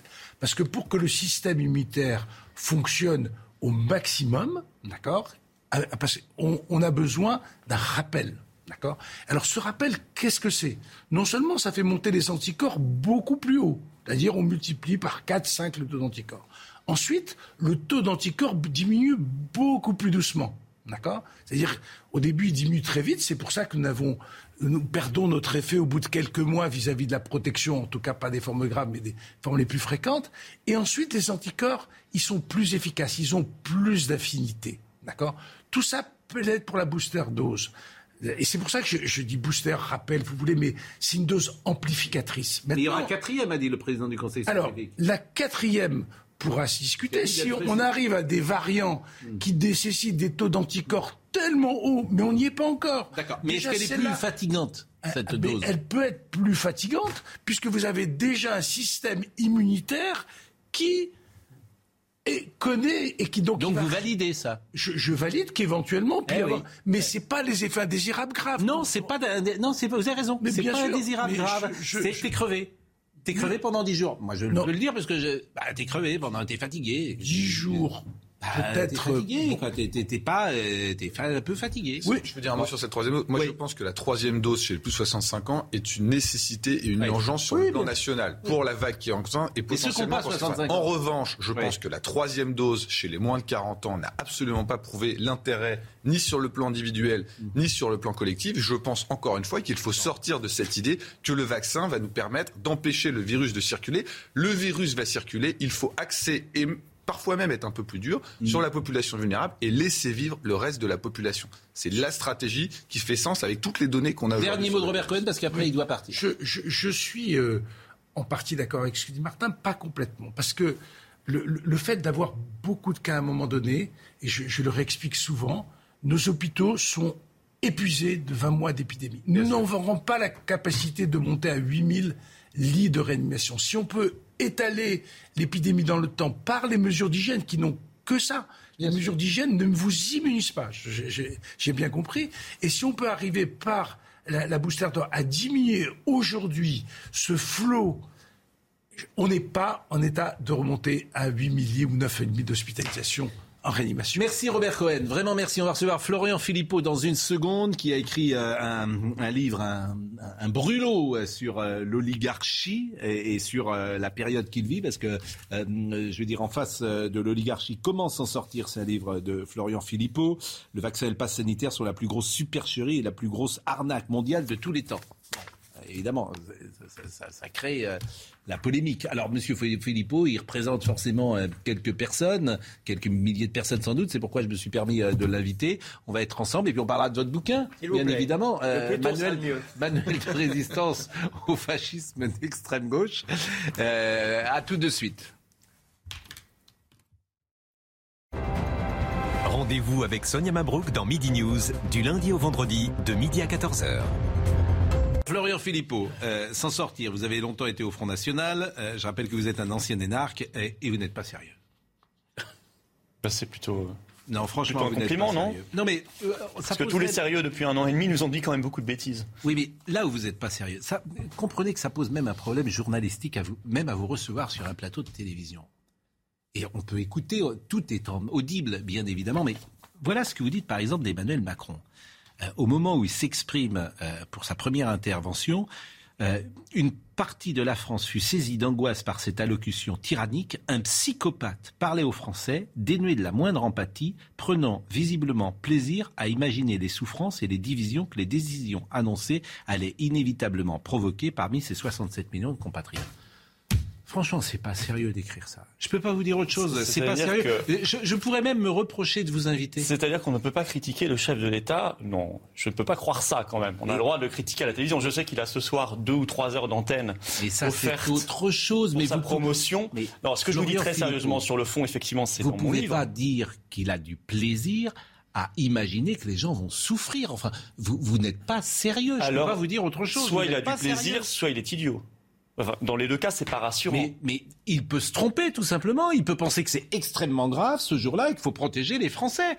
Peut-être d'ailleurs ne referait pas- je ne referait-il pas la même intervention aujourd'hui? Mais là où je trouve que vous-même, en tant qu'homme politique, vous êtes facteur de, de, de, de jeter de. Ou alors vous me dites ce matin, bah oui, c'est à propos de tribune parce que voilà, je provoque et, je peux Non, c'est dans- dans mon livre. Mais je peux non, mais je pourrais entendre que vous êtes un polémiste. Ça peut Non, non, je le pense profondément. Vous pensez qu'il a du Je plaisir le pense comme Ah. des millions de Français qui ont Mais vu cette Alors, on parle de quoi? Non, faut être Non, mais clair. donc, on parle de je l'allocution du sérieux. 12 juillet Oui. dernier. Mais vous pouvez pas traiter quelqu'un de psychopathe. C'est Hannibal Lecter qui est Si, si, psychopathe. je- je- je- J'assume et je pense comme des millions de Français que ce, Bon, ce de jour-là. Pardonnez-moi. Si, si, comme des millions de Français. Non. Il suffit de voir la réaction populaire qui a suivi derrière des manifestations gigantesques. Mais Emmanuel Macron. c'est pas vrai, il n'y a pas une manifestation gigantesque. Emmanuel, si, si, si, bah, vous mais venez, non, venez. les gens, au contraire, ils ont été très résilients, ils ont accepté. Ben, venez le samedi. Là, on part samedi- à 14h, place du Palais Royal. Venez ce Mais samedi. je vous verrez vois le tous les samedis, mais je vous vois tous les samedis, Alors, puisque faut venir. j'habite pas Si très vous loin. voyez, mais c'est pas des manifestations gigantesques, Il y a énormément de monde, et pas qu'à Paris, il y en a partout en France. Mais je suis d'accord, il n'y a pas beaucoup de caméras, il n'y a pas beaucoup de journalistes. Florian Philippot, j'ai connu dans ma euh, vie une, euh, une seule séquence de manifestations gigantesques depuis que euh, je, Hum. je suis né. C'est l'école libre en 84. Ça, c'était gigantesque. Ce fut un coup. Comment? Ce fut un coup. Ça, c'est une manif. Non, mais raison, partout en France. C'est la seule fois où j'ai connu. plus de ça. monde, je suis d'accord, que Gigantesque. manifestations. Je Le mot pas. gigantesque. Là, c'est des gens qui ne sont pas d'accord, qui représentent, c'est pour ça d'ailleurs que je vous invite, qui représentent évidemment une, une couleur dans l'opinion qu'il faut traiter, qu'il faut même entendre. Mais vous vous discréditez en Mais disant ça. C'est ça combien que de je temps veux ces dire. manifestations, monsieur Pro? Ça dure depuis. C'est pas ça que Pour je vous dis. part, Je vous dis si que je vous peux pas parler, c'est compliqué. Mais non, mais ça dure depuis un an ou un an et demi Plus depuis d'un le an. départ. Plus d'un an. Nous, on a commencé le 24 octobre 2020. Il y a des gens qui, moi, moi le premier, tous les samedis prennent leur samedi après-midi. On a peut-être j'entends. autre chose à faire pour se battre sur quelque chose qui devient de plus en plus grave. Mmh. Oui, j'assume qu'Emmanuel Macron, le 12 juillet, n'a pas été chef de l'État rassembleur.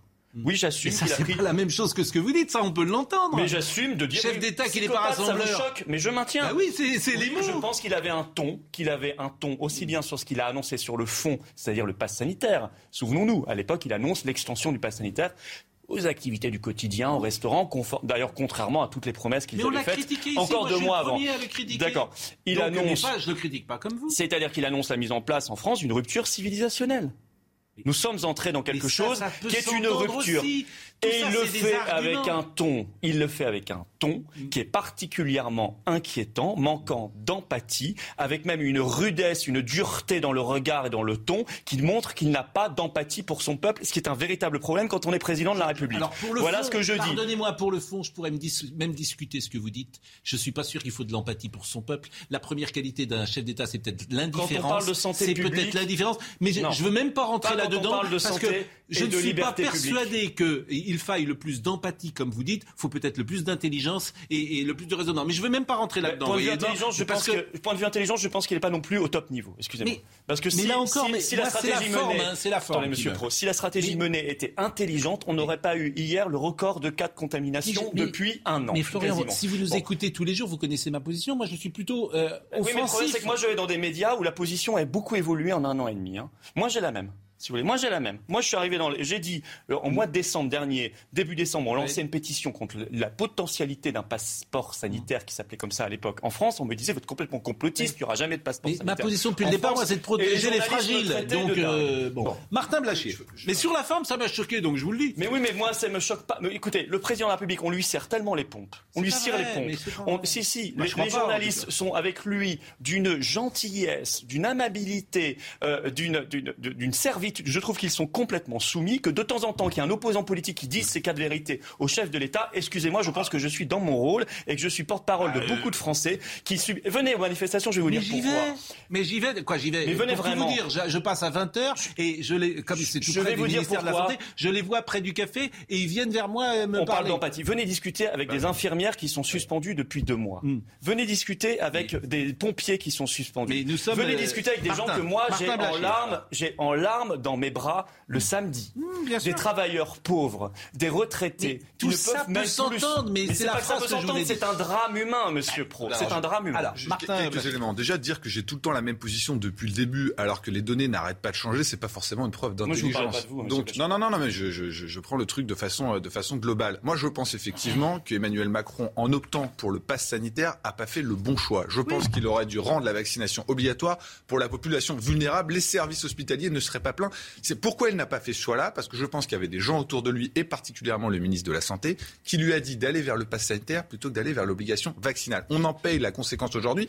Tous les gens à qui je parle aujourd'hui me disent je ne comprends pas pourquoi on n'a pas simplement fait l'obligation vaccinale pour les plus vulnérables et on n'a pas laissé le virus circuler le bon dans le reste de la Voilà, population. c'est le bon Ça n'aurait pas créé les tensions qu'il y a aujourd'hui. Là-dessus, je peux être d'accord. Après, sur le plan du psychopathe, moi, je ne suis pas la personne qui a le plus d'empathie. Ça ne m'empêche pas de parler sur l'épidémie. Je veux dire, on n'a pas à juger les gens sur la dose d'empathie qu'ils ont et les décisions qu'ils ont à prendre sont pas bonnes ou mauvaises en fonction de l'empathie qu'ils ont. Il y a des gens très empathiques qui disent plein de bêtises et il y a des gens pas empathiques qui disent des choses plutôt intelligentes. Mais la je pense que ce différence, qu'il c'est que lui, les décisions qu'il choix. prend, les décisions qu'il prend s'appliquent à des millions de Français. Ce qui n'est pas votre cas, ce qui n'est Bon, pas mon cas, ce qui n'est Florian- pas votre cas. Florian Philippot, Il prend des autre- décisions lourdes de sens pour la Florian vie Fe- quotidienne de Oui, millions de Français. c'est prendre les bonnes décisions. Euh, et, et après, on parlera d'autre chose, parce qu'il y a également le livre de notre ami Goldanel. Le vaccin et le pass sanitaire sont la plus grosse supercherie et la plus grosse arnaque mondiale de temps.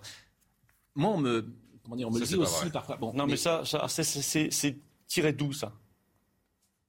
Bah, c'est un peu le résumé. Non, de ce non, que non, vous non, non, ça c'est votre phrase à vous. Ah, oui, mais attention, moi, il faut me citer moi. D'accord. Moi, j'ai toujours été pour la liberté Ok, vous avez, vaccinale. bon, vous avez dit, raison, je voilà. l'interroge, d'accord. Ah oui, non, bon, je- bon, admettons. Bon, mais l'argument quand même, et on me l'oppose à moi de temps en temps, parce que le paradoxe, c'est que je peux être euh, entre vous deux sur les... Mais tout le monde fait la même chose. Le monde entier. C'est pas vrai.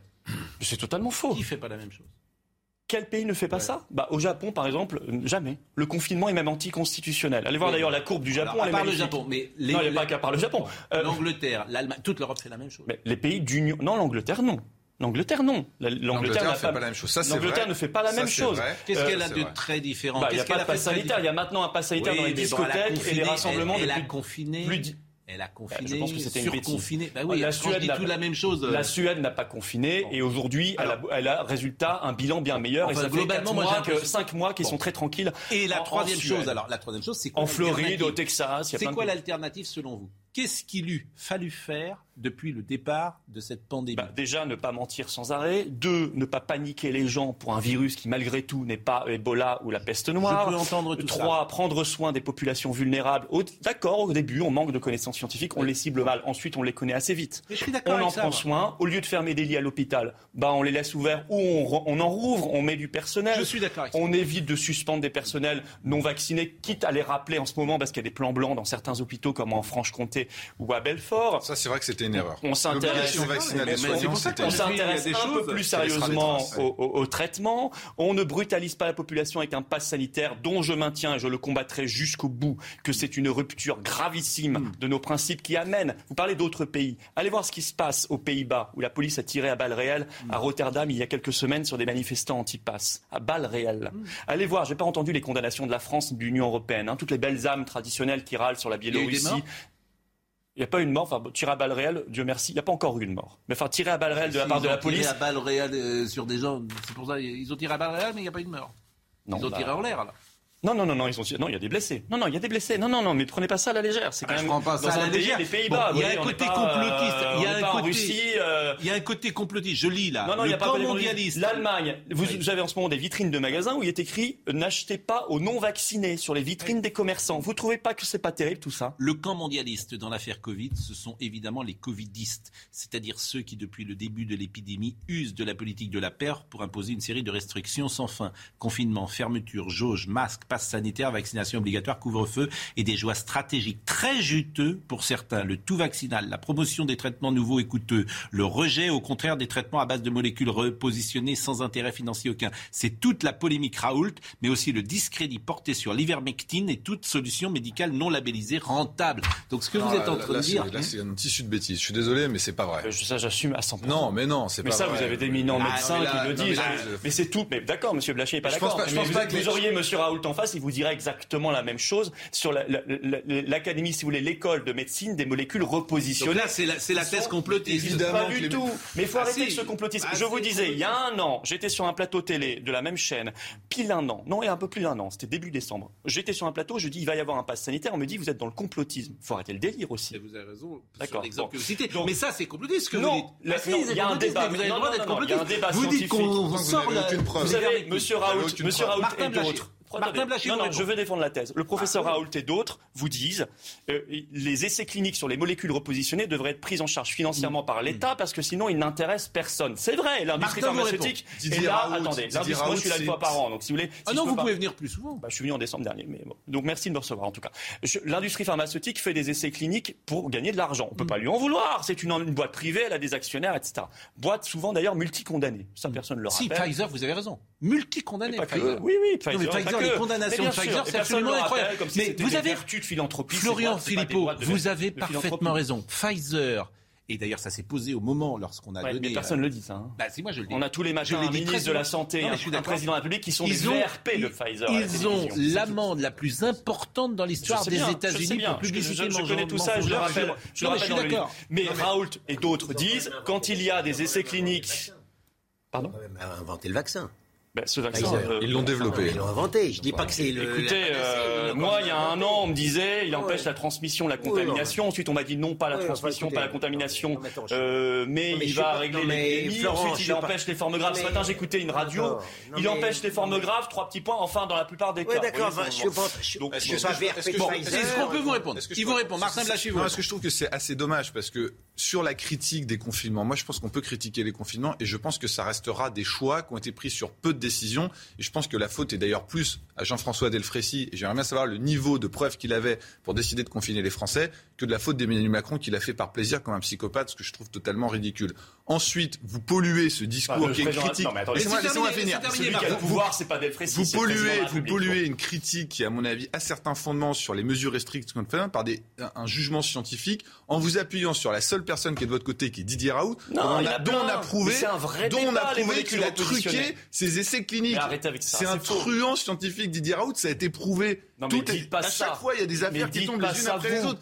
Il a triché dans ses essais cliniques. Il a essayé de faire prendre au monde entier de la chloroquine qui ne marche pas et qui avait des effets secondaires.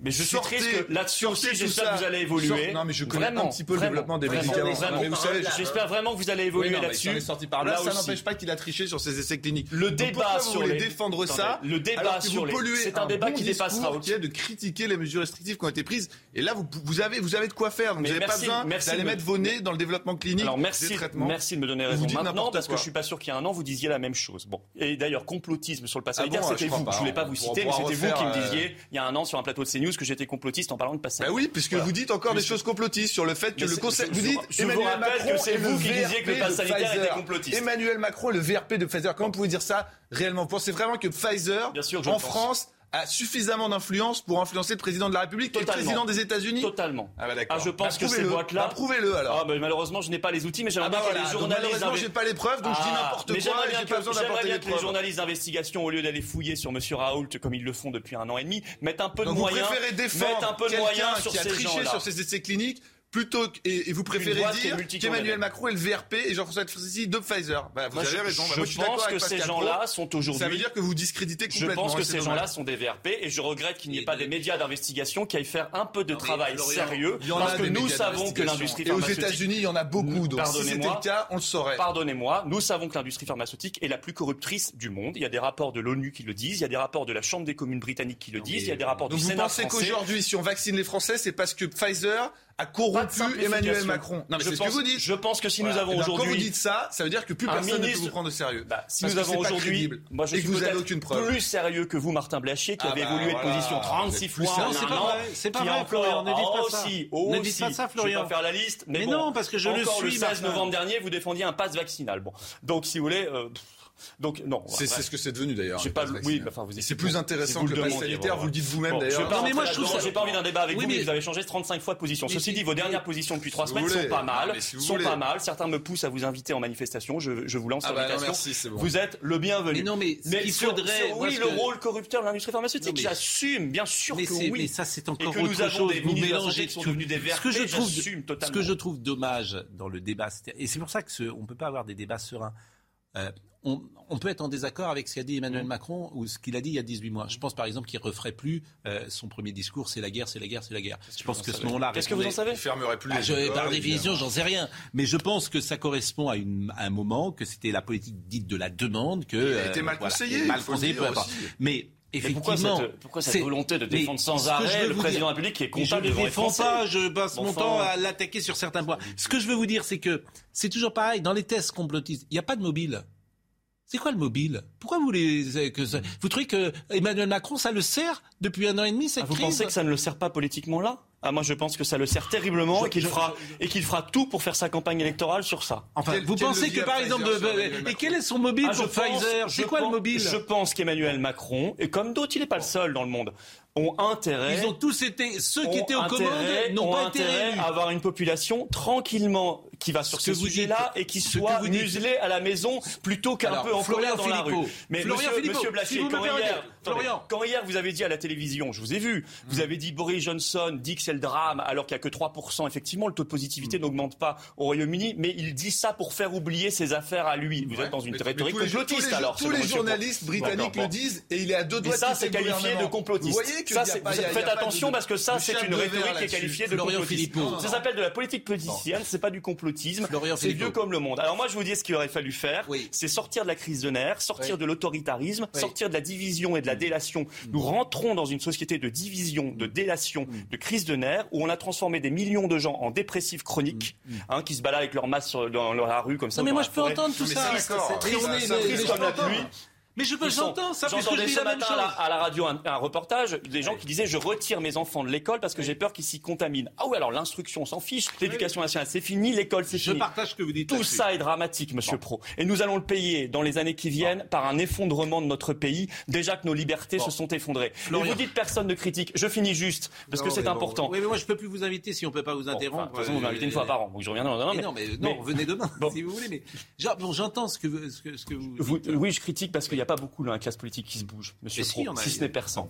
Si Deux choses. Quand je disais quel est le mobile, tu t'aperçois que pour le moment, ceux qui ont dirigé en temps de crise, ils sont virés.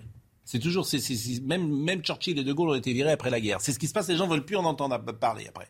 Et c'est ce qui s'est passé pour le moment. La seule élection importante, c'est Trump. Trump, en, en Covid, il en est sorti.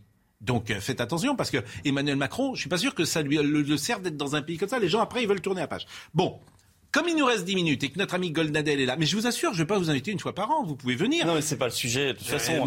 c'est intéressant euh, parce que vous représentez. Pourquoi Vous, représentez. Euh, laissez-moi terminer. Vous représentez. Vous, représentez, vous représentez un courant mais je suis surtout le seul politique qui voit des Français réellement toutes les semaines. Arrêtez, vous n'êtes pas le seul si, non plus, arrêtez. Euh, voilà. Mais vous représentez un courant. Vous, verrez dans les manifestations. Mais je, les connais, les manifestations, ils viennent vers moi. Je, sais aussi, pardonnez-moi, j'entends aussi le profil psychologique des gens qui viennent vers moi, qui sont dans bah, vos manifs. Je vais vous dire, parce que pourquoi je l'ai appelé sans sortir, ah c'est que je sais pas, contrairement à ce que vous Non, mais on peut pas. En fait, c'est pas un brûlot, c'est au contraire pour trouver des solutions pour s'en sortir. Parce que je pense que les gens vont très très mal. Je voulais vous faire écouter Jadot. Ça, c'est pour vous.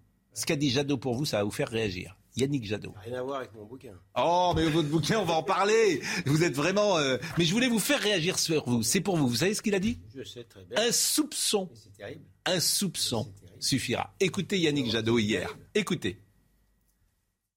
On a un président de la République qui a parlé d'inquisition médiatique, d'inquisition médiatique. oui. D'accord. Il a parlé d'inquisition médiatique. Il a repris exactement les lignes de défense des prédateurs sexuels. Je trouve ça extrêmement choquant. Franchement, quand vous avez des femmes, vous le savez, qui euh, témoignent face caméra pour dire les violences sexuelles qu'elles ont subies, pour dire leur souffrance, qu'on ait un président de la République qui reprenne la ligne de défense des prédateurs sexuels, je trouve ça scandaleux. Eh bien oui, dans mon gouvernement, il n'y aura pas de ministre soupçonné de suffira. violences Le- soupçon suffira. Le soupçon suffira. À partir du moment où vous avez des témoignages, vous avez des femmes qui parlent, le soupçon suffira. Vous n'avez Eh oui, c'est terrible. hein. C'est horrible parce que c'est un garçon intelligent. C'est indigne, de, franchement, de son intelligence. Je ne sais pas ce que ça veut dire, les prédateurs. Ça, ça- ça ne veut rien dire.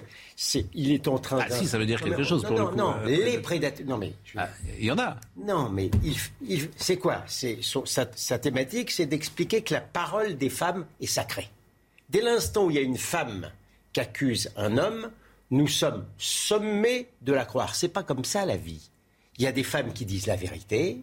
Et il y a des femmes qui mentent, qui sont mythomanes, qui veulent se venger, qui veulent de la publicité, qui veulent de l'argent, qui ont souffert. Il y a tout dans Il la y a des hommes aussi pareils. Bien entendu, mais là, ce sont- on parle des accusations. Donc, lui, euh, il est contaminé par Dame Rousseau. hein. Il n'y a, aucun doute là-dessus. Il doit faire des efforts du côté de son extrême gauche. Il n'y a pas de doute. Et donc, ce garçon-là, qui est en principe bien structuré euh, psychologiquement et mentalement, il explique que le soupçon suffira. Ça veut dire qu'il y a un pauvre type. Ça arrive, ça. hein. Euh, je vous signale que Luc Besson, il n'y a pas longtemps, il a été, il, il a été mis en examen, d'accord? Il a été poursuivi, il a été innocenté, d'accord? Eh bien, dans la théorie du soupçon de monsieur. Non, mais le mot, le soupçon euh, C'est suffira. horrible. c'est- Non, mais il y a- je il y a, veux il y a dire- quelque chose qui est dire, choquant. il parle de l'Inquisition, mais c'est lui. Il y a effectivement il y a un tribunal médiatique et il y a un tribunal. On parle de votre livre. S'il vous plaît. On parle de votre livre dans une seconde, simplement puisque vous avez eu des propos qui sont. euh, euh, le modérateur que je suis fait toujours attention à ce qui se dit sur ce plateau. Euh, les mots que vous avez employés contre Didier Raoult sont susceptibles de vous valoir. Pourquoi pas euh, quelques ennuis. Euh, donc je voudrais qu'on les nuance ou qu'on les retire peut-être lorsque vous avez notamment euh, parlé de truand. Euh, c'est le, le mot que vous avez employé. Donc c'était sur euh, comment dire les expériences qu'il avait faites. Donc le mot truand, je le retire pour Ah non, non, non, non, je veux dire, il y a eu des, il y a eu des, des doutes sur les données Oui, cliniques. bah, je préfère ça. je, je- voilà. je Ça- préfère. euh, voilà, ça, de- ça les discrédite. Oui, ça c'est autre chose. Mais dans euh, oui, excusez-moi, c'est pas, j'aurais dû m'exprimer autrement. voilà, c'est important de, de le dire parce que nous devons rester dans un certain climat, évidemment, dans ces discussions. Et le modérateur que je suis euh, doit euh, faire, mais bien sûr, et je le dis aussi euh, pour vous, bien évidemment. Euh, manuel de résistance au fascisme d'extrême gauche. Bon, on vous avez reçu déjà le soir, mais vous voulez y revenir le matin. Bon, tant mieux. Pourquoi parler de fascisme d'extrême Je gauche compte bien revenir demain matin aussi pour en parler un peu. Oui, mais du coup, Gérard, on l'a pas entendu dans l'émission. Non, mais moi, attendez, je vais vous dire un Oui. Ah, parce que franchement. Il y a quelque chose dans cette émission que j'apprécie depuis euh, deux ans ou deux ans et demi que j'y viens, c'est qu'on parle de tout de manière euh, cash et simplement on essaye de ne pas tomber dans, dans, dans une outrance. Bon, et là, par exemple, et on l'a dit pour Zemmour, quand Zemmour reproche au président de la République d'être un être non fini, je trouve ça inacceptable. Et quand vous, Monsieur Philippot, dites que le président de la République, non pas parce que c'est le président, mais parce que c'est un, c'est un leader politique, et je le dirais pour n'importe quel autre, est un psychopathe, je peux pas accepter ça. Psychopathe pour, pour les gens qui nous écoutent. C'est, c'est, voilà, c'est, c'est, c'est-à-dire, c'est le tueur, c'est le tueur, le, le tueur sadique. Gérard, t'es en train de tuer mon livre là. Bon, Non, pourquoi mais parler de fascisme d'extrême gauche J'ai rien dit. Pourquoi Je tenais à dire Bon. ça. Non, non, répondez pas, répondez pas. À la télé française, Pourquoi extrêmement difficile de critiquer le président. Pourquoi L'outrance Mais ne dites pas ça, mais- Cuba, mais- euh, vive non, ne le dites- Saint Emmanuel Macron. ne vous avez dites- raison, il est magnifique, tout le monde mais l'adore. Florian Philippot, réélu à une grande majorité. franchement, Florian Philippot, Mais ne dites coup- pas ça chez nous parce qu'on passe son temps à le critiquer. Absolument, et moi le Euh, premier. Comment dire?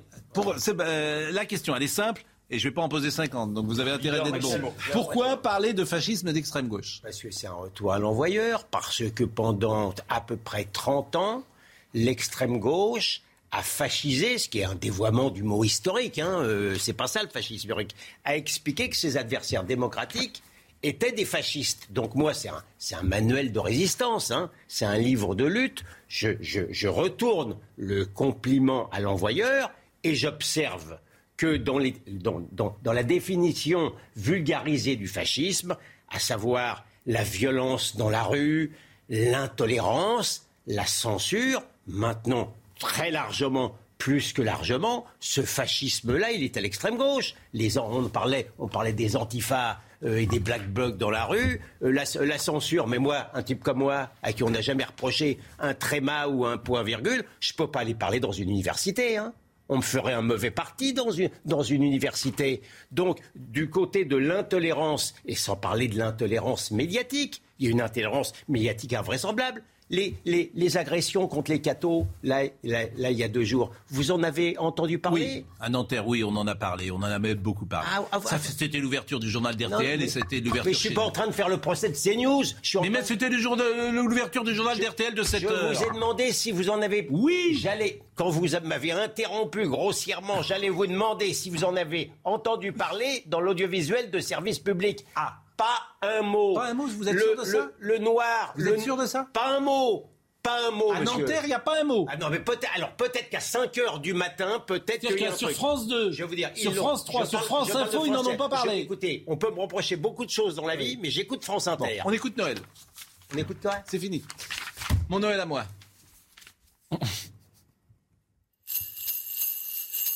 C'est peut-être un Noël avec Jacques Chirac. C'était 94, Noël russe, évidemment. C'était un peu de caviar sur la pomme de terre, et puis on n'a parlé que de la poésie. C'est le plus russophile des, des présidents français. Il m'a cité Pouchkine, qu'il a traduit dans sa jeunesse, et je lui ai raconté la vie de Lermontov et surtout l'affaire de Dr Givago, on a partagé la même passion pour ce poète extraordinaire. Et puis finalement, on a terminé avec Vatrouchka et la chanson Kalinka que je, vous recommande avec les musiciens que je vais présenter d'ailleurs dans la salle Gaveau le 12 janvier. Pas, c'est pas possible. Non mais la France entière vous juge. Moi je vous le dis. Hein. Mais pourquoi? Mais Parce que vous m'avez interrompu, c'est le fascisme d'extrême gauche à CNews. Non, mais c'est la, fin de l'émission. Voilà. C'est la fin de l'émission. Ah, c'est la fin de l'émission. Donc je vais vous réinviter parce qu'on n'a pas assez parlé de votre Oui, livre. oui, je trouve, je trouve, je, vous- je ressens comme un petit goût de trop peu, si vous voulez. Vous Mais en même temps, on en avait parlé le soir. Mais c'est vrai que, mais on a plein. Qu'est-ce que vous voulez que je vous dise? C'est le charme de cette émission. Mais non, mais c'est Monsieur Carriero qui a parlé tout le temps. Non, mais Gérard, lui, par délicatesse. Voilà. Gérard, c'est un homme délicat Non, mais et je- non, subtil et intelligent. Il a su Oui, bah, qu'aujourd'hui. Ben, voilà, il a, il a su aujourd'hui que l'actualité était autour de Bien la table, sûr. moins avec lui. Eh bien, tout le monde n'est pas comme cela euh, parmi les invités. Bien et croyez-moi, c'est un homme Il remarquable. n'y a qu'une seule victime à cette Bon. table, c'est celui qui vous. La chanson de Noël. La chanson de Noël, parce que tous les jours on finit euh, en chanson de Oui. Noël. Vous Ah bon aimez les Noël J'aime bien les chansons de Noël. Alors celle-là, c'est.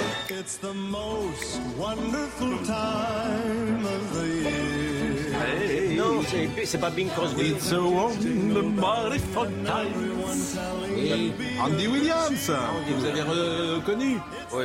Bon, euh, c'était bien, c'était bien, c'était bien, c'était bien, c'était, c'était bien. Franchement, c'était bien en plus. Ouais, Euh, moi, vraiment, je- euh, moi, je trouve que c'était un peu- j'aimerais vous écouter plus longuement, euh, Florian Philippot, et, et je le dis vraiment sans. euh, euh, comment dire, Il y, a- il y a des arguments que je trouve intéressants et je le trouve que vous les discréditez par une outrance. Oui, bah, je, je pense que le, C'est terminé. réalité Jean-Luc Lombard était à la réalisation. La réalité est Jean-François- brutale. Jean-François Couvlar était au son, David était à la vision, Marine Lançon euh, et Arthur euh, Muriot euh, étaient là. Euh, vous manifestez euh, samedi dans le 7e arrondissement toujours? On part de 14h, place du Palais Royal, et on va jusqu'au ministère de la Au Santé. ministère de la Santé. Merci à tous. Jean-Marc Morandini dans une seconde. Retrouvez ce programme dès maintenant sur cnews.fr.